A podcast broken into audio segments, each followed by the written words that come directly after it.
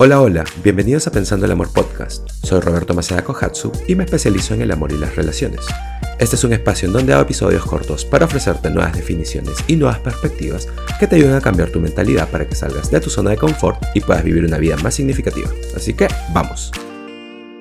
Este es el episodio número 40 de Pensando el Amor Podcast. Estoy súper contento. Nunca pensé que tendría tantas cosas de qué hablar y llegar a un episodio 40 para mí es súper emocionante Gracias por todas las personas que me escuchan.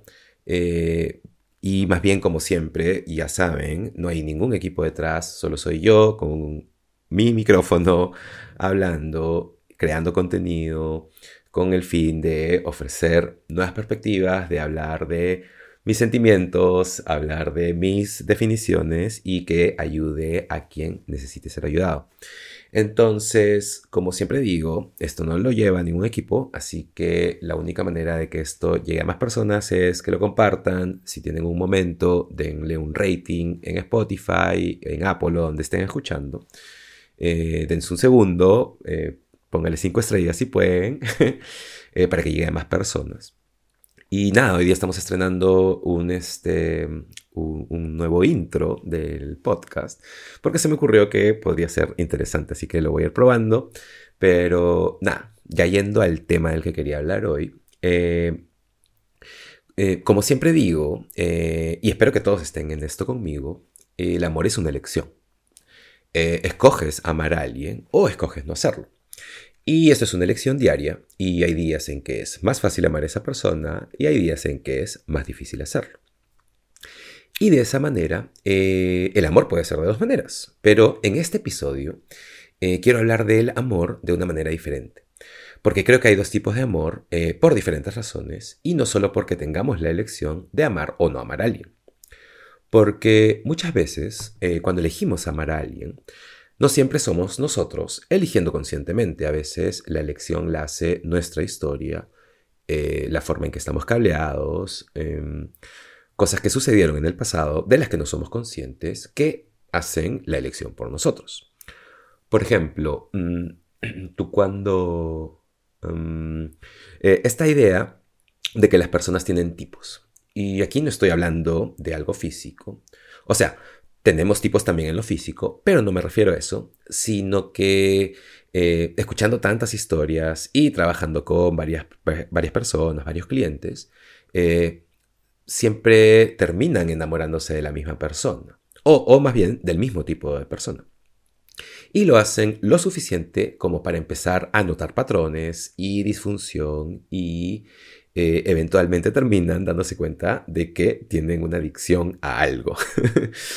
Pero descubren que siempre se sienten atraídos al mismo tipo de persona, ciertas dinámicas que producen una conexión intensa o un pegamento muy fuerte. Y eso normalmente viene de muchas cosas del pasado, viene de mm, a veces eh, ciertas cosas que no fueron satisfechas cuando crecían, o a veces vienen de em, también cosas que fueron satisfechas en extremo, o cosas o situaciones que son familiares, y como ninguna persona pasa de la niñez a la adultez sin ninguna herida o alguna cicatriz, eh, suele venir de algún tipo de caos. Y esto puede ser de cualquier situación o aprendizaje que pueda haber sido tóxico mientras crecías, eh, no sé, tal vez un padre controlador y gravitas hacia eso porque es familiar. O de repente había adicción. Y, la cosa con la adicción es que la adicción está en todos lados, no solo en el alcohol, eh, no solo en las drogas pueden haber adicciones a todo tipo de cosas. Incluso en el amor, siempre, siempre hablo de, esta sensación de tener una adicción a la etapa del enamoramiento. Y más bien cuando ya empieza el trabajo real del amor, de construir una relación, la gente más bien tiende a volver a la búsqueda de esta sensación de enamoramiento, eh, porque hay una adicción, claramente. Y más bien no siempre somos conscientes de las adicciones que podemos tener. Entonces, están todo ese tipo de conexiones y suelen ser superpoderosas y terminamos en ellas y no siempre de manera consciente. Es como si hubiera un río corriendo por debajo de nosotros haciendo muchas de nuestras elecciones, ¿sabes? Hacemos muchas de nuestras elecciones, eh, en realidad más que muchas, dicen que casi el 95% de nuestras, de nuestras elecciones las hace nuestro subconsciente. Así que ni siquiera eres consciente de ellas. Y claro que esto influye muchas veces en a quién decides amar. Muchas personas no son conscientes de las decisiones que están tomando porque solo se dejan llevar por lo que se siente bien. Y a veces eh, lo que se siente bien no es necesariamente algo sano. Entonces, caemos en estas relaciones y claro, en la superficie se sienten que tenemos una elección porque estamos escogiendo a alguien, pero a veces hay algo corriendo por debajo que nos hace sentir atraídos hacia esas personas, que nos hacen gravitar hacia esas personas que escogemos. Escogemos entre comillas, eh, porque también estás atrayendo a un tipo de personas. Entonces, si estás cableado de cierta manera y si estás enviando cierto tipo de energía y cierto tipo de dinámica, también estás atrayendo a cierto tipo de personas. Y esta danza sucede durante toda nuestra vida, no solo eh, y solo cuando nos damos cuenta de que no es algo sano y empezamos a trabajar en nosotros mismos y a generar muchos cambios internos, es que empezamos a atraer a un tipo de persona diferente. Y probablemente has escuchado muchas historias y probablemente te sientes relacionado a esto porque has estado al otro lado. Y has estado en relaciones llenas de caos, locas, llenas de drama, eh, casi novelas de Televisa.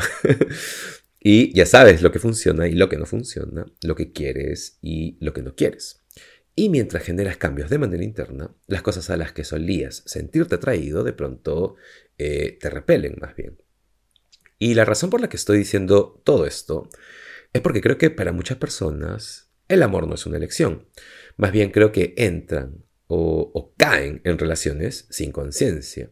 Más bien creo que cuando eres consciente tienes una elección porque eh, tienes toda la información enfrente de ti. Pero cuando no eres consciente solo entras a las cosas porque se sienten bien.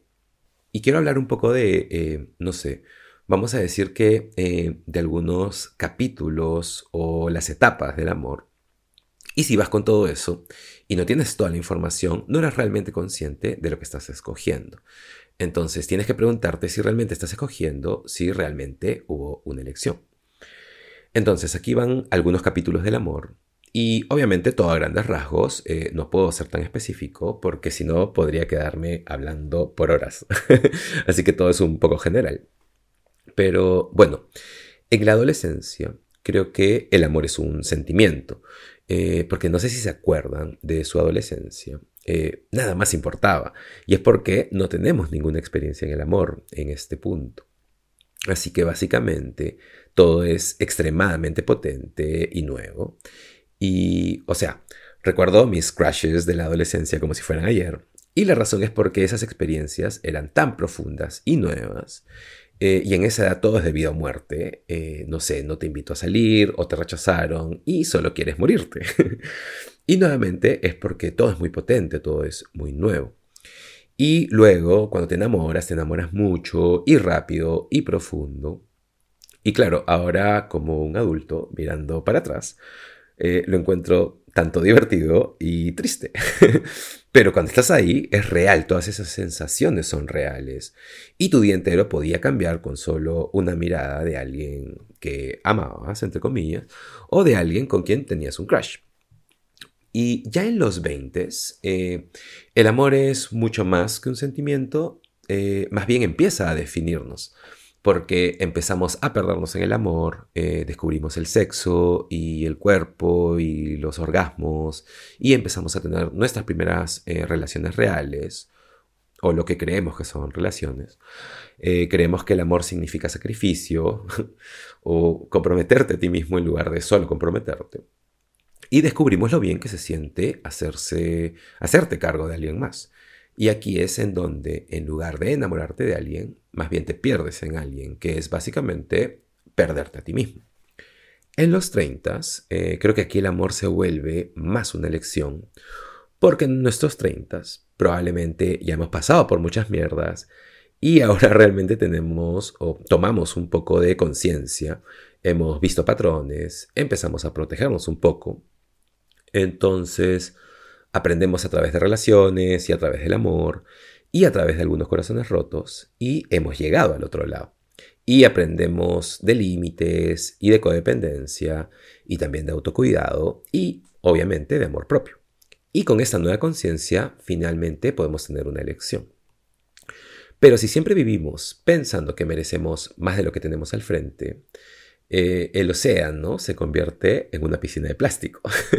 Porque la mayoría de personas eh, no está siendo consciente o trabajando en sí mismos. Y eso es una realidad.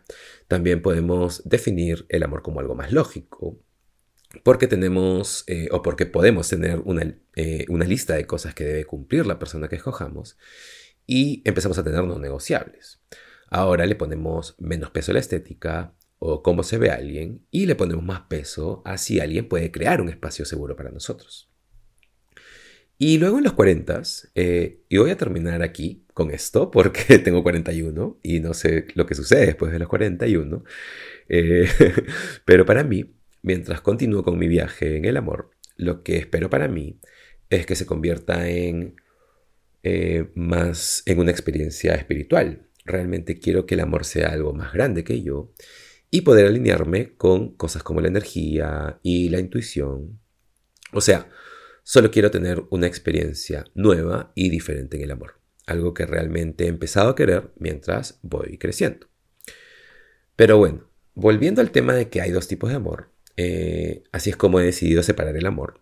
Creo que el amor, eh, creo que hay dos tipos de amor, porque el amor puede ser sano o no sano. Y el amor no sano te desempodera, es egoísta, te incapacita, eh, el amor no sano eh, no tiene límites, tiene condiciones y es contingente. Creo que el amor no sano es obsesión, el amor no sano es inmaduro, es irresponsable y es dependiente. El amor no sano es urgente, creo que hay una gran desesperación detrás del amor no sano que produce manipulación y control y comprometerte a, ti mismo. El amor no sano puede ser una competencia, un silencio incómodo. El amor no sano promueve un falso tú y estanca tu crecimiento personal. El amor no sano es como una droga. Por otro lado, el amor sano, eh, el amor sano es una elección. Y digo esto porque cuando eres consciente de lo que es sano y lo que no es sano, empiezas a hacerlo una elección. El amor sano es algo que das, es como un regalo. El amor sano es hacer la vida con alguien, no alrededor de alguien. El amor sano te hace un mejor ser humano porque te hace más fuerte, te potencia, al uno y al otro en realidad. El amor sano es un sentimiento que te llena de poder y no que te desempodera. El amor sano es independiente y no es dependiente. A veces eh, me he referido al amor sano como un, eh, como un grilled cheese sandwich, o sea, un sándwich de queso, y una sopita caliente en un día de lluvia, pero no todos los días. Porque con el amor sano también viene el conflicto y todo ese tipo de cosas. Eh, con el amor sano también hay paciencia, bondad y aceptación. El amor sano es acerca de espacios seguros. El amor sano requiere una tremenda cantidad de responsabilidad lo cual incluye comunicación eh, en todos los niveles y además constante reflexión. Y a lo que me refiero con esto es que el ser consciente, eh, la autoconciencia, no es algo de una vez y ya está, sino que es un estilo de vida. Entonces, ser consciente de uno mismo, eh, siempre estar comunicando. Y esto es como pedalear una bicicleta, porque cuando te detienes, el amor sano puede convertirse en no sano. Eh, el amor sano promueve el crecimiento y dos contenedores muy fuertes. El amor sano en realidad es raro de encontrar. Entonces, hay dos tipos de amor porque el amor es sano o no sano. Y claro, de eso eh, puedes tomar una elección y con eso tengo algunas preguntas para ti.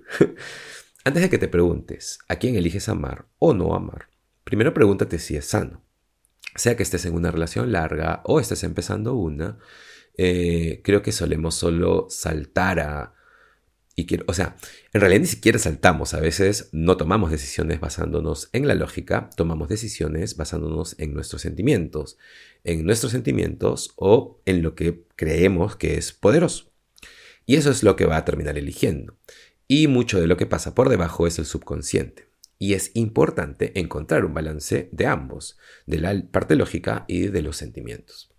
Así que, si actualmente estás en algo y no crees que esté siendo algo sano, eh, no significa que te detengas o que termines la relación, eh, no es lo que estoy diciendo, sino que la siguiente pregunta es, ¿puedes convertir este amor no sano en algo sano? Y siempre recuerda, tú solo eres el 50% en cualquier relación, así que aunque seas perfecto, entre comillas, porque nadie es perfecto, aún necesitas que la otra persona quiera las mismas cosas, tenga las mismas metas. La cosa con las relaciones es que creo que muchas personas se culpan a sí mismos si algo no sale bien. Pero en realidad es una cosa de equipo, de ser compañeros, se requiere de dos personas. Y creo que muchas eh, personas interiorizan que si la relación no salió como planearon, es que tienen algún defecto, o que hicieron algo equivocado, o que no son merecedoras de amor. Así que no te olvides que solo eres la mitad. Y la otra persona también tiene que hacer el trabajo. Y cuando dos personas están haciendo el trabajo, definitivamente pueden convertir un amor no sano en un amor y una relación sana. Pero creo que si el trabajo lo está haciendo solo una persona y la otra persona no está siendo consciente o no está interesada en cambiar, entonces ese camino, ese viaje va a terminar en un agujero, en un camino sin salida. Eh, básicamente no hay a dónde más ir. Entonces, pregúntate, si tu relación es sana o no. Yo elijo ver que el amor puede ser de dos maneras, así que creo que es una mejor manera de ver el amor en lugar de... Eh, y es obvio que tenemos una elección todos los días, pero por encima de eso, pregúntate si el amor es sano y si no lo es, ¿pueden hacerlo sano? Eso es todo lo que quería compartir el día de hoy. Muchas gracias por escuchar el podcast. Compártelo si crees que a alguien le puede interesar y ya nos vemos en el siguiente episodio de Pensando el Amor Podcast. Chao.